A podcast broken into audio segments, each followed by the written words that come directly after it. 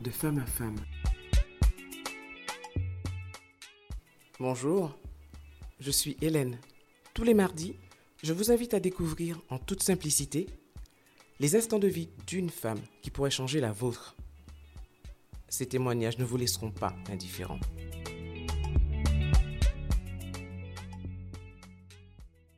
Bonjour à tous et bienvenue dans ce nouvel épisode de votre podcast de femme à femme. Aujourd'hui, je reçois une femme que je ne connais pas. Et oui, c'est la première fois que je reçois quelqu'un que je ne connais pas, mais que je suis ravie de découvrir. Et euh, aujourd'hui, je reçois Aline. Bonjour Aline.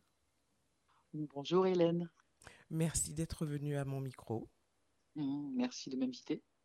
Je reprends rapidement le principe de ce podcast qui est euh, de donner la parole à une femme qui parle d'un instant pas simple de sa vie et qui surtout euh, explique comment elle s'en est sortie et, euh, et souvent elle s'en ressort d'ailleurs beaucoup plus forte. Et aujourd'hui, donc Aline, je vais te demander, ben écoute, on va rentrer dans le vif du sujet, hein, de nous dire directement quelle est cette tranche de vie que tu souhaites partager avec nous. Oui, alors en fait, euh, donc il y a une tranche de vie qui a tranché carrément. Quand on parle de tranche de vie, euh, ça a été euh, une période de vie où juste avant, tout me semblait à peu près normal dans ma vie. Je pensais que je vivais une vie tout à fait équilibrée. Puis est arrivé un cancer, le cancer du sein. Et j'avais, il y a à peu près, ben, c'était en 2017 en fait, voilà. Et donc, euh, lors de cette euh, annonce, euh, je m'y attendais un petit peu, en fait, parce que bon, j'avais eu quand même des, on va dire, des, des, des, signes, des signes avant-coureurs, une fatigue, etc. Et puis bon, voilà, une boule sur le sein. J'y croyais la fatigue, pas. La fatigue est arrivée longtemps avant le diagnostic? Oui, oui, la fatigue est arrivée longtemps. J'avais, j'avais eu des épreuves un peu lourdes professionnellement déjà. Euh, j'avais mon fils, mon deuxième enfant qui partait euh, vers la Guadeloupe, donc la, France. Donc pour moi, ça a été, euh, ça a été un deuxième choc parce qu'on est deux, deux garçons. Donc c'était, c'était juste un petit peu avant. Je vivais des choses pas faciles, hein, j'avoue. Et voilà, donc je pensais que c'était je pensais que c'était uniquement tous ces, toutes ces épreuves qui, m'arrivaient comme ça, euh, où j'essayais de tenir, de tenir la vie par tous les bouts. Voilà, donc j'ai voulu donner mon sang et là, la, personne qui devait me prendre mon sang me dit que je suis anémiée en fer, donc il fallait faire des analyses. Et à partir de là, ben, tout, tout s'est enchaîné en fait. Euh, les analyses, euh, les, les, radiographies, les mammographies, etc. Et là, euh, donc, on me convoque euh, un petit peu à l'avance à mon rendez-vous. Et puis, euh, bon, ils ont été quand même très, très bienveillants. Toutes les personnes qui m'ont qui m'ont accompagné ici en Guadeloupe, ça a été vraiment des personnes très bienveillantes, avec beaucoup de délicatesse. Surtout ce professeur qui m'avait donc annoncé le cancer du sein. Et à ce moment-là, alors il est arrivé un truc assez surprenant en fait euh, quand il me l'a annoncé. J'ai eu l'impression que j'ai été coupée, euh, coupée de cette réalité et mon cerveau en fait s'était mis comme euh, au ralenti où j'entendais une espèce de de, de, de, brouillard dans ma tête et il m'a ramené en me rappelant mon nom parce que sinon j'étais partie dans des sphères, je ne sais pas où exactement, mais en tout cas c'était comme si je voulais me couper de cette réalité, de ce, de ce présent. Mmh et puis il m'a m'a dit voilà, euh, donc il y a cancer du sein, il va falloir euh, opérer. Donc euh, à partir de là, tout s'est enchaîné. Donc j'ai décidé en fait de partir en France pour être près de ma famille. Et donc, entre le moment de partir et le moment d'arriver en France, j'ai fait quand même pas mal d'examens. C'était une, super secrétaire d'ailleurs qui m'avait proposé de faire mes examens avant de partir là-bas. Comme ça, j'allais tout avoir avec moi. À partir de ce moment-là, je, me suis dit, euh, j'ai eu un petit peu peur au départ, et très rapidement, je me suis dit, tu vas pas mourir. Tu étais seule au moment de l'annonce? Euh, Oui, dans le cabinet, j'étais seule, mais j'avais euh, en fait deux amis qui étaient venus m'accompagner. Heureusement d'ailleurs qu'elles étaient là parce que en fait euh, quand je suis sur bon je savais quelque part que c'était pas c'était c'était quand même une nouvelle assez grave et ces deux copines là elles ont été euh, ben, ça a été deux béquilles en fait hein, puisque quand je suis sortie euh, ça a été ben, comment l'effondrement? voilà l'effondrement, les, les, jambes qui sont en coton, un cœur qui bat, l'espèce de voilà de s'accrocher à quelque chose, de dire c'est pas possible, pourquoi moi, pourquoi moi, voilà. Je, je, je pensais être une, bonne personne et la maladie, à cet instant-là, comme si voilà on voulait me donner une grande leçon. Et ces deux personnes-là, elles m'ont, vraiment aidé. Deux amies à moi qui ont, été jusqu'à l'avion, elles m'ont tout accompagné, enfin à l'aéroport. Enfin, ça a été euh, vraiment quelque chose que je n'oublierai jamais en fait, parce que vraiment l'accompagnement, euh, ça a été euh, formidable. Je, je me suis sentie très très très soutenue. Et donc, ce que je voulais en fait. combien de temps entre l'annonce et ton départ pour la France? Oh, 15 jours. Ah oui, ça a été rapide. Ouais, 15 jours parce qu'en fait, euh, très rapidement, euh, ben, le médecin et la secrétaire, euh, comme j'habitais du dans le sud de la France, vont tout de suite proposer un hôpital, enfin une clinique, c'était un hôpital. Du coup, voilà, une lettre, le rendez-vous était pris, donc ça a été très rapide mais vraiment très rapide. En fait, il fallait que ce soit rapide parce que j'ai eu une deuxième annonce d'arrivée en France, justement. Ça a été le coup de, le coup de bambou. Et quand, quand j'ai vu ce deuxième médecin, donc c'était le chirurgien qui allait m'opérer, et lui, donc, il m'annonce en fait qu'il va y avoir euh, une mastectomie. Et donc, ça, c'est quelque chose qu'on m'avait pas dit en, Guadeloupe.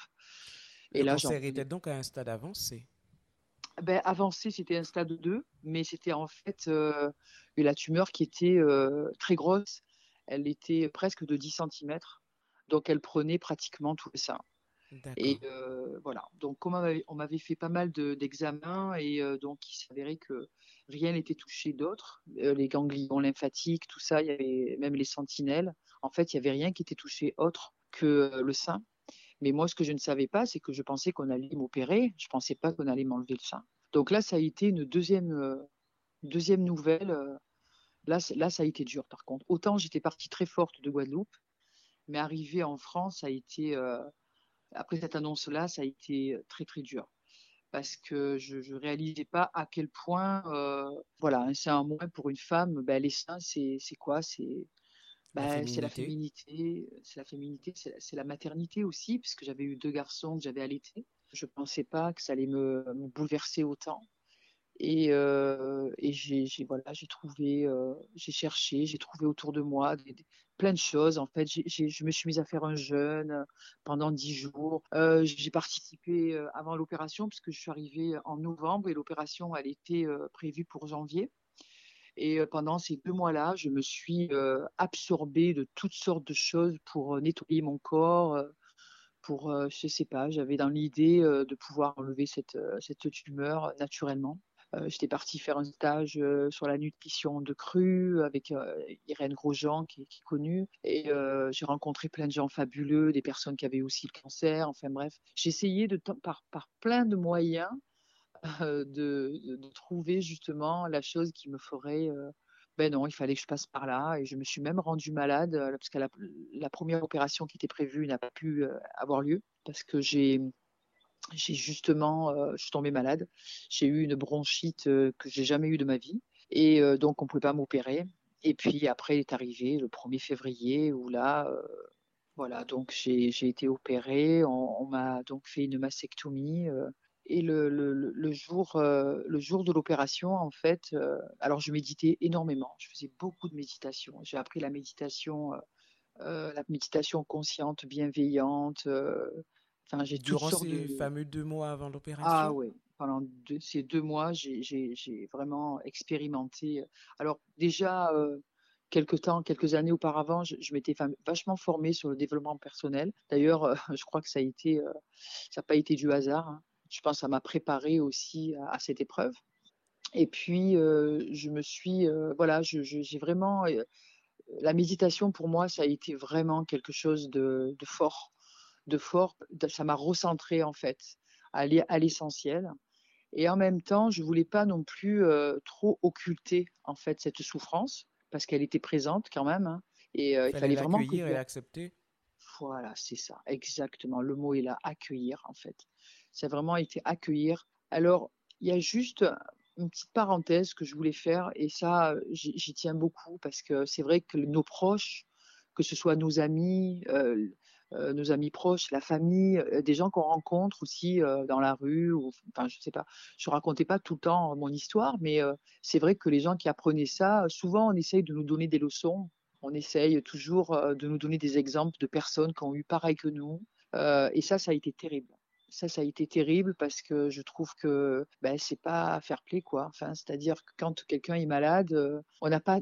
Moi, j'avais pas envie d'entendre euh, ça ira, tu sais, ça soigne le cancer du sein maintenant, ça se soigne bien. Euh, j'ai une tante qui l'a eu. Bon, elle est morte, elle, hein, c'est vrai, mais bon, voilà.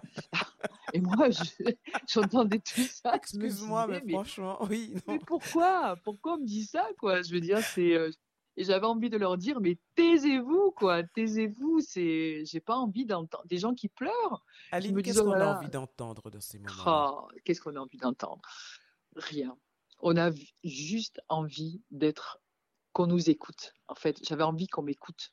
Simplement qu'on m'écoute. Parce que je suis quelqu'un, en fait, qui, euh, j'ai une personnalité euh, une personnalité de quelqu'un qui est toujours euh, positive. Je rassemble les gens, je suis toujours dans la dynamique. J'aime bien, voilà, je suis plutôt celle qui va justement aider. Est-ce que, voilà, toujours être être présent pour les autres, être à l'écoute, etc.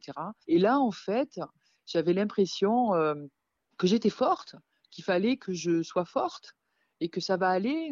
Alors que c'est pas ça que j'avais envie. J'avais envie vraiment qu'on m'écoute simplement ça. Et j'avais rencontré une dame qui est malheureusement décédée, puisque bon, elle avait récidivé dans enfin, plusieurs cancers, s'appelait Dominique. Et je l'avais rencontrée à la maison de repos. Et c'est une dame qui était euh, formidable et euh, une dame qui était plus âgée que moi. Et euh, justement, on se comprenait du coup, puisque elle, elle était aussi malade. Et on s'écoutait. Juste écouter. Et c'est un véritable c'est un trésor d'écouter une personne sans rien dire, sans jugement, sans conseil, euh, sans orientation, sans donner des exemples. Mais c'est un véritable cadeau, ça. Et je l'ai appris, euh, enfin je l'ai appris. Disons qu'il n'y a pas si longtemps que ça, il y a trois ans en arrière, euh, j'ai deux amis qui m'ont qui m'ont en fait endoctriné entre guillemets, qui m'ont amené à découvrir la communication non violente. Et la base de la communication non violente, en fait, c'est l'écoute. C'est l'écoute empathie. Absolument. Et ça, ça a été un véritable, pour moi, ça a été un, déclencheur euh, de, voilà, que de la bienveillance autour. L'écoute, mais c'est un véritable trésor. Je dis souvent ça parce que, voilà, quand on parle, quand on, les gens parlent entre eux, on se coupe la parole, on, essaye de trouver ce qu'on va, on va dire juste après. On n'écoute pas en fait. On s'écoute pas. On s'écoute pas assez. Et moi, ce que j'avais envie à ce moment-là, c'est pas, j'avais pas envie d'entendre que tante Jeannette ou, Josette ou je ne sais qui euh, était mal en point aussi, qu'il avait eu et qui était, euh, voilà. Un jour, j'ai entendu quelque chose d'assez incroyable. Ah non, tu vas pas me dire ça. Écoute, je viens d'apprendre une mauvaise nouvelle là, et toi, tu viens de m'apprendre que tu as le cancer du sein. Non, mais c'est pas possible, quoi. Ah bah super, autant euh, fallait à la limite que tu t'excuses, quoi, d'être malade. Mais c'était ça, c'était ça. Je me suis dit, mais bon, maintenant j'en ris. C'est vrai que j'en ris parce que ça a été, euh, voilà. Donc c'est vraiment l'écoute et vraiment euh, la bienveillance. Et, et c'est vrai que et alors que tu, tu connais Corinne, c'est grâce à Corinne notre contact en fait. Mmh et Corinne a été quelqu'un d'essentiel aussi dans ce, dans ce parcours parce que j'avais eu une j'avais eu une, une, épreuve aussi à la rencontre d'un homme. Voilà, on se plaisait lors d'une soirée et c'est vrai que j'étais bien là, j'étais vraiment bien. J'avais reconstruit quelque chose d'assez positif. J'étais revenue après quelques six mois en France. J'avais passé six mois en France et puis quelques années après, donc ma rencontre avec Corinne. Je suis dans une soirée, je rencontre un monsieur qui était euh, vraiment sympathique, avec qui on a eu vraiment voilà euh, une attirance. Et puis euh, voilà, on a commencé à se rencontrer, se connaître, vraiment se connaître d'abord, et puis plus tard on verra. Et quand il a su en fait que j'avais eu ce cancer du sein, il a fui. Il a ah oui? Oui. Il a fui complètement, il m'a pas donné de nouvelles pendant trois jours, et c'est moi qui l'ai relancé pour savoir ce qui se passait, s'il y avait rien de grave qui s'était passé. Et là, quand il m'a dit que c'était pas possible pour moi, c'est pas possible pour lui de continuer justement cette, euh, cette histoire parce qu'il ne pouvait pas assumer le fait d'avoir un sein en moins.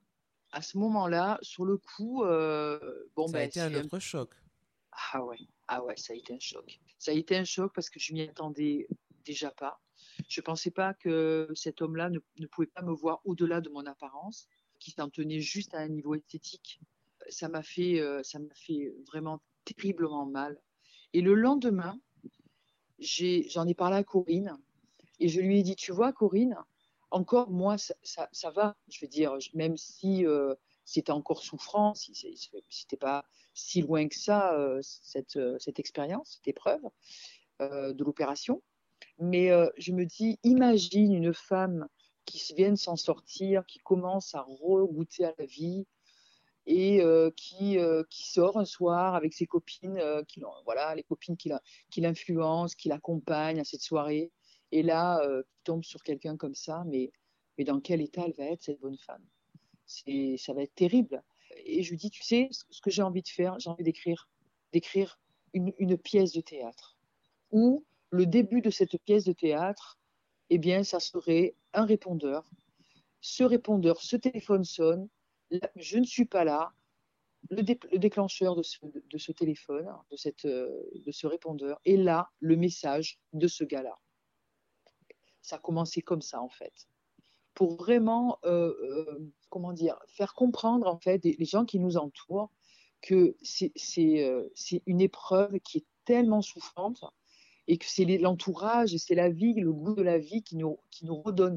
Tu vois ce que je veux dire? C'est-à-dire que c'est c'est vraiment euh, tout un entourage, c'est tout un concept qui a autour de nous qui nous amène à mieux vivre, à passer, pas au-dessus, mais à passer cette épreuve, mais vraiment de façon bienveillante. Et là, au moment où on se sent le mieux, où on se sent accompagné, pim Bon, c'est une épreuve qui m'a beaucoup, euh, finalement, qui m'a. Merci, merci euh, ce bonhomme-là, merci parce que. Il n'y a, a, pas de hasard dans la vie. Mais Les gens passent dans votre vie pour une raison c'est ça. Tout est parfait en fait. Tout est parfait. Qu'est-ce, euh, qu'est-ce que cet homme t'a appris? Eh bien, cet homme m'a appris en fait déjà que euh, l'apparence, en fait, c'est pas de ce qui est le plus important. C'est vraiment au-delà de cette apparence que euh, une personne se construit aussi. La richesse, elle est de l'intérieur. La beauté, elle est à l'intérieur. Si on se tient uniquement à à, l'apparence, eh bien, c'est éphémère. Une beauté est éphémère. Euh, elle ne dure pas. Et, cet homme-là, en fait, en me disant ça, eh bien, il m'a fait comprendre l'importance, euh, bon, déjà, du prendre soin de moi et euh, que euh, une personne que l'on a en face de soi, eh bien, elle vaut plus que son physique, en fait. C'est ce que je me suis dit. Et quand j'ai écrit cette pièce de théâtre avec Corinne, alors évidemment, on a, ça se fera peut-être un jour, je ne sais pas. En tout cas, elle n'a pas été mise en scène. Elle existe, elle a été écrite, mais ça a été un exutoire en fait pour moi. Une écriture thérapeutique. Oui, Ouais, complètement. L'écriture, c'est vraiment. Corinne, c'est ce qu'elle m'a appris en fait. C'est, ça a été une inspiration. Je l'ai écrit. Elle m'a aidé. J'ai écrit cette histoire et, c'est vrai que ça m'a donné, euh, ça m'a donné de l'apaisement en fait. Ça m'a donné euh, de la paix en moi. Et ça, euh, on en a besoin en fait, parce que c'est une épreuve. Moi, cette épreuve-là, elle m'a fait comprendre aussi beaucoup de choses, euh, ralentir le rythme, aller à l'essentiel, voilà, ne pas juger les autres non plus, parce que justement, quand on est dans le jugement, on se juge soi-même, et de voir une personne au-delà de ce qu'elle est, vraiment physiquement, euh, on peut rencontrer des gens merveilleux. Voilà, donc c'est, ça a été vraiment une, c'est ce cri en fait que je, je veux. C'est un cri, mais un cri bienveillant. C'est pas un cri de douleur voilà, les, personnes qui sont autour des, gens qui sont malades, euh, ou en tout cas qui sont dans une épreuve euh, un peu dure, écoutez-les. Écoutez, écoutez, juste être présent dans l'écoute et ne pas juger. Ne pas. Euh, bienveillante. Ouais, bienveillante, c'est ça. C'est ça qui fait. C'est toute la différence. Et c'est toute la différence de. Voilà, d'aborder. parce que c'est. C'est pas, c'est dur de, vivre, euh, d'être amputé de, de, d'une partie, de, soi. corps. Hein. C'est, dur parce que bon là. Est-ce que l'idée ou l'hypothèse d'une chirurgie reconstructrice t'a traversé l'esprit? Alors je l'ai fait. Je l'ai fait, mais ben, en fait, quand je me suis fait opérer, c'était en, 2018, donc février 2018. Et je me suis fait mettre une prothèse ben, l'année dernière, au mois de juillet. Donc, en fait, ça a été ben, trois, ans, trois ans après, c'est ça? Trois ans après. Trois ans après, donc j'ai pris la décision. donc, c'est un chirurgien ici en, en Guadeloupe donc qui fait la chirurgie esthétique, donc a été pris en charge. Voilà, il m'a il m'a fait euh, il m'a fait cette reconstruction. Donc durant trois ans, tu as dû gérer oui. ta féminité. C'est ça. Alors ce que j'ai fait aussi euh, très rapidement en fait, au bout d'un an et demi, je crois, j'ai fait un tatouage. Je me suis fait tatouer euh, sur la partie cette partie-là, mhm. une cage ouverte, entourée de, du cerisier japonais. Mhm. Et euh, voilà, ça fait comme une grande branche euh, qui vient euh, légèrement sur mon épaule et voilà sur le sein manquant avec sur le côté. Donc c'est quand même un tatouage assez, assez gros. J'ai beaucoup souffert parce que ça a duré deux fois quatre heures. Mais je l'ai mis en couleur. Je voulais habiller cette partie-là et pour l'embellir, pour me rappeler aussi parce qu'un tatouage, c'est pas anodin en fait. Et euh, je voulais vraiment marquer cette période de vie euh, je voulais l'embellir avec des fleurs, du rose, du vert euh, et des oiseaux. Et dire sans doute à ton corps que tu ne lui en veux pas? Non, non, non, voilà, je, savais qu'il a avait été meurtri. j'avais beaucoup souffert parce que ça n'a pas été facile l'opération puisque j'avais eu des œdèmes et tout ça, donc ça n'a pas été simple. Et je voulais justement lui donner, euh, quand je me regardais dans le miroir, euh, je voulais avoir cette image de beauté aussi, euh, même avec un, avec un sein manquant. Et quand j'ai fait cette chirurgie, donc j'avais dit au chirurgien, bon, s'il vous plaît, essayez d'être d'équerre parce que j'ai pas envie d'avoir la queue de l'oiseau de l'autre côté et le bec dans l'autre sens. Quand vous allez vous allez bien me raconter. Donc, du coup, ça a été super. Non, non, vraiment, ça, ça a été super. Et quand j'ai eu donc l'opération, le jour, le jour de l'opération, euh, l'infirmière euh, vient me voir le lendemain. Donc, il fallait m'enlever, me changer le pansement. Et là, euh, elle m'enlève le pansement. Et là, je vois cette forme, mon sein qui, était, là, quoi, en fait. Qui n'était pas mon sein, mais en même temps, il y avait cette forme. Et là, j'ai eu une émotion, euh, une, grande émotion. J'ai, ouais, ça m'a, ben, j'ai pleuré, j'ai pleuré, euh, mais euh, c'était des larmes de bonheur, une émotion de joie en fait. Et l'infirmière, elle était super mal à côté de moi parce que comme j'arrivais pas à parler, elle me disait mais ça va, tout va bien, ça vous fait mal, qu'est-ce qui se passe, dites-moi quelque chose et tout ça. Donc j'ai réussi à lui dire mais non, tout va bien. j'ai retrouvé mon corps en fait. Et c'est ce que je lui ai dit au chirurgien, en fait. Je lui ai dit, vous m'avez rendu ma, féminité. Parce que avec cette forme-là, du coup, ça a tout changé. Ça, mon, mon visuel a changé, euh, ma façon de m'habiller a changé, parce que je, n'arrivais pas à mettre trop de décolleté, puisque, bon, même si je mettais, euh, moi j'appelle ça des pouces-pouces, même si je mettais des petits coussinets euh, pour donner du volume à cette partie-là, mmh bon, le décolleté, ça le faisait pas quoi. Donc là, je peux mettre des décolletés, des soutiens-gorge sans avoir euh, euh, des petits coussinets pour, euh, pour me donner du volume. Ça, a changé complètement, complètement ma vie et je regrette vraiment pas parce qu'au début, j'étais pas du tout décidée pour faire ça. C'est une amie. Tu parce que je me disais quelque part, c'est mon histoire, c'est l'histoire, c'est l'histoire de ma vie. Ça fait partie, c'est comme comme les rides sur le visage en fait je me dis, voilà, j'ai des rides sur le visage, ça fait partie de ma vie. Eh bien, là aussi, je me dis, ça faisait partie de, ma vie, j'ai eu une épreuve. Euh, voilà, ça a été une tranche de ma vie, hein, comme je l'ai dit au début. Ça a été vraiment, ma vie a été tranchée. Euh, à partir de là, j'ai vécu autrement et mon corps a été tranché aussi. Donc, euh, j'avais envie de garder ça. Et puis, au fur et à mesure que que les, années passées, euh, c'est une amie de ma sœur, en fait, qui un jour, on a eu une grande conversation, puis elle me dit, mais Aline, tu verras, j'ai une amie, elle a fait pareil, elle, le jour où elle l'a fait, euh, ça, lui a changé. Et puis, du coup, ça, ça a maturé, entre guillemets, dans ma tête. Et, euh, et puis, voilà, donc j'ai été deux, trois fois d'abord chez le, chez le chirurgien pour, parce qu'il y avait quand même une opération, donc ça m'avait reconnecté en fait, à cette période-là, qui était souffrante. Et en fait, une grande amie à moi qui m'avait hébergée juste la veille, qui m'avait dit, mais là, t'es pas, c'est pas la même configuration. Là, tu es dans la reconstruction. Absolument. Donc, voilà. Et ça, ça a tout changé aussi. Cette amie, elle m'a fait beaucoup de bien. Elle m'avait amené à l'hôpital et puis elle m'avait accueilli après, euh, après l'opération et tout ça. Et c'est vrai que c'était pas du tout la même chose, quoi. Si j'étais vraiment dans une reconstruction. Je la remercie d'ailleurs, Mireille, elle s'appelle. Et voilà, donc pour moi, euh, toutes les personnes qui m'ont entourée pendant toutes ces années, qui ont été de près ou de loin euh, bienveillantes, ça, ça fait partie de cette reconstruction. C'est important quand même d'avoir des personnes bienveillantes et des personnes qui sont à l'écoute. Oui, je crois que s'il faut retenir euh, deux mots, c'est écoute et bienveillance. Ah oui, ah oui. c'est vraiment ça, quoi. C'est vraiment. Comment est Aline aujourd'hui? Alors Aline, comment est, comment est Aline? Eh bien, Aline est quelqu'un de différent. Ça, c'est, enfin, je dirais pas de différent. Je dirais qu'Aline est arrivée à une période où euh, elle a, elle reconnecte de plus en plus à sa véritable nature et aujourd'hui, euh, j'ose dire les choses.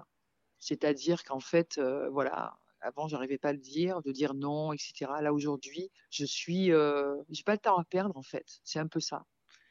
Le temps est précieux. Et, la vie est précieuse. Voilà, la vie est précieuse. Et dès que j'ai un petit peu de mou, ça dure pas longtemps, en fait. Et puis, je suis entourée. Donc, du coup, voilà, l'entourage, bienveillance, ça c'est important aussi. Mais aujourd'hui, je, voilà, je goûte à cette euh, véritable euh, nature qui est moi, en fait, qui est moi-même. Et je suis heureuse, en fait. Je suis heureuse de. Je, je, je trouve que cette, euh, cette maladie, en fait, elle a été pour moi salvatrice. C'est ce que j'allais te dire. Elle a été salvatrice. Elle t'a reconnecté à toi. Ah oui, ah oui, complètement. Complètement. Je pense qu'il y a une période où je m'égarais. Alors que là, c'est. Oui, je goûte vraiment à la présence, en fait. Alors c'est vrai que bon, hein, on est des humains, des fois c'est pas toujours euh, c'est pas toujours le cas, mais euh, ça fait partie de la vie aussi, hein, de, de, sentir que si on connaît les bons moments, on connaît aussi des moments un peu moins, enfin des moments incertains. Bah, la vie n'est pas linéaire, cas, euh, sinon ça serait monotone. C'est ça. Mais si je devais refaire, ben, je, je, veux pareil en fait. Tout ce qui s'est passé, c'était comme ça que ça devait se passer. Tout est parfait et euh, voilà, donc c'est vraiment une, expérience de vie euh, qui m'a euh, ouais, qui construite. Absolument. Pas reconstruite, mais construite. Quel message que tu aurais aimé faire passer aux femmes? Pour moi, le message que je pourrais leur dire à toutes les femmes, c'était, ça serait connectez-vous à vous, aimez-vous tel que vous êtes, avec des défauts et puis des qualités, le mélange de ce que vous êtes. Aimez-vous, connectez-vous à vous. Et c'est ce que j'ai euh, tenté de faire pendant toutes ces, longues, toutes, euh, toutes ces années. Et euh, je commence à goûter enfin à, ce petit parfum de, de bienveillance sur moi-même, quoi. L'amour qu'on a pour soi. L'amour qu'on a pour soi. Il n'y a que nous qui nous connaissons. Personne qui se, qui se connaît le plus, c'est nous-mêmes. Quand on prend le temps d'essayer de se connaître. Oui, des petits moments à soi. un café sur une terrasse, tout seul.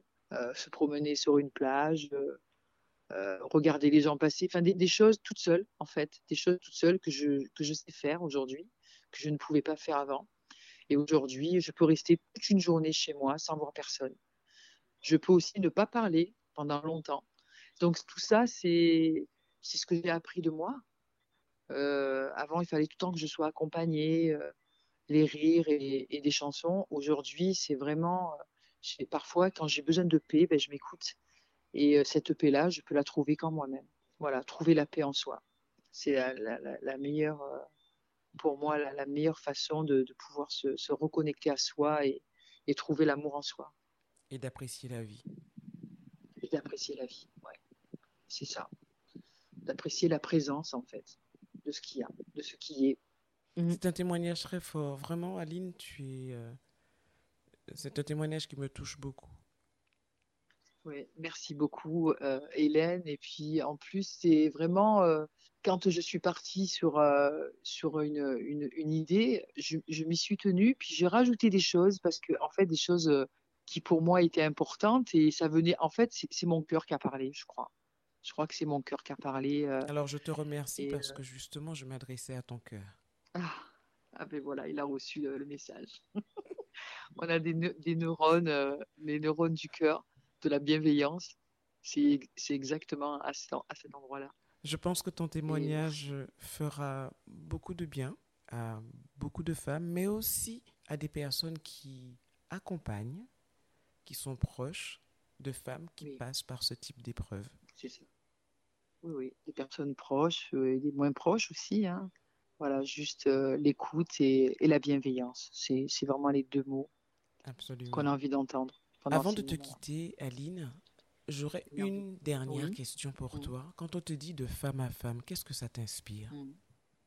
Ben déjà, il y a le mot amour qui vient, puisque les femmes, euh, depuis toujours, en fait, elles se sont euh, toujours réunies pour parler de maternité, pour parler de, de conflits, euh, de parler, de, trouver des solutions, en fait, et jusqu'à aujourd'hui. Et les femmes, en fait, euh, femme à femme, c'est le partage, c'est le lien, c'est euh, vraiment parler de choses fortes, pouvoir se confier dans l'intimité, c'est ça, c'est tout ça, en fait. C'est l'amour. La, femme donne la vie et en même temps est bienveillante avec son enfant, accompagne son enfant et entourée d'autres femmes, c'est encore plus fort. Je, voilà, femme à femme, pour moi, c'est l'amour, le partage, euh, le lien, tisser le lien de l'intimité. Merci beaucoup. En tout cas, j'ai été Merci à toi, heureuse de passer ce moment avec Mm. toi. J'espère vraiment avoir l'occasion d'échanger à nouveau avec Aline. Oui, bien sûr, volontiers, et qu'on puisse euh, même ne serait-ce que se rencontrer avec Corinne. Je te souhaite en tout cas une très belle route. Et je Merci te beaucoup, dis à Hélène. très bientôt. Merci, Merci de d'être venu m'avoir à mon micro. parole. Merci Diane. Au revoir. Au revoir.